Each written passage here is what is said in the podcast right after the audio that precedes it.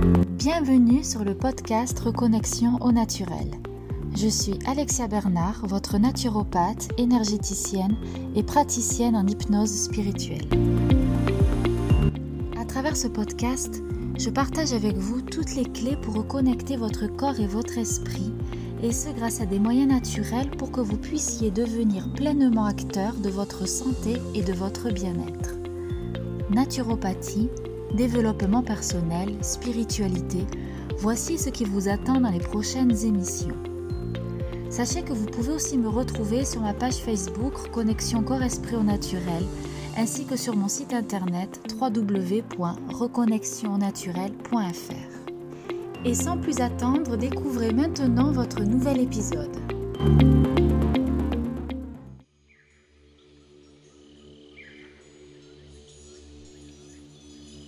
Bonjour à tous, je vous retrouve pour cet onzième épisode dans lequel j'aimerais vous parler des émonctoires en naturopathie. Les émonctoires, qu'est-ce que c'est? Les émonctoires sont des organes qui vous permettent d'éliminer toutes les sortes de toxines que votre corps a pu accumuler, soit venant des déchets métaboliques que vos cellules vont, vont fabriquer, soit des toxines venant de l'extérieur, comme les pesticides, les additifs, les cosmétiques, l'air que vous respirez, etc. Donc les émonctoires sont classés, disons, en deux grandes catégories. Il y a donc les principaux qui sont le foie et les reins. Le foie qui va plutôt être euh, sollicité pour éliminer les déchets de type colle, c'est-à-dire euh, en naturopathie, quand on parle de déchets de type colle, c'est tout ce qui est mucus, et les reins qui vont éliminer les déchets de type cristaux, c'est-à-dire les acides, acides uriques, etc. Ces deux organes, quand ils sont sursollicités, qui sont fatigués, d'autres euh, émonctoires vont prendre le relais, c'est-à-dire les poumons, la peau et l'utérus pour les femmes. La peau est un émonctoire double, il va évacuer non seulement les cols, comme euh, par exemple quand vous avez des éruptions de boutons, et les cristaux, par exemple par la transpiration.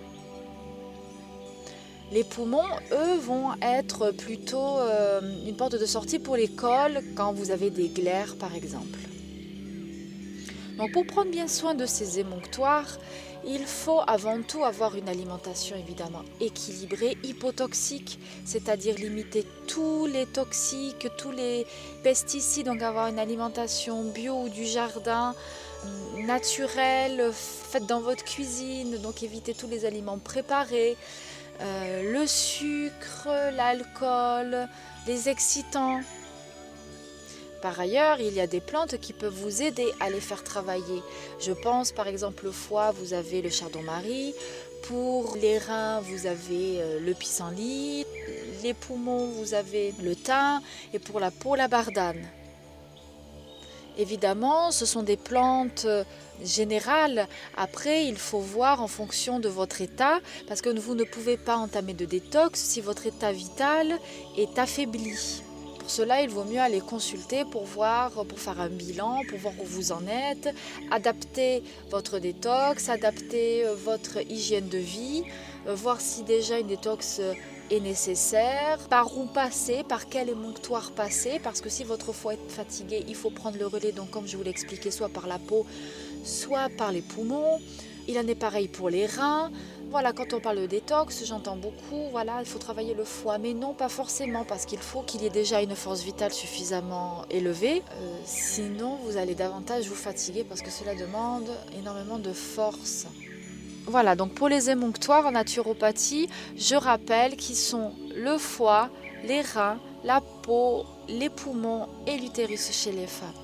Quand vous avez un de ces organes euh, fatigué, vous pouvez vous dire que ah, une petite euh, détox, aussi légère soit-elle, ne serait-ce que limiter certains aliments et accentuer sur d'autres, permettra de les régénérer et de potentialiser votre système d'auto-guérison.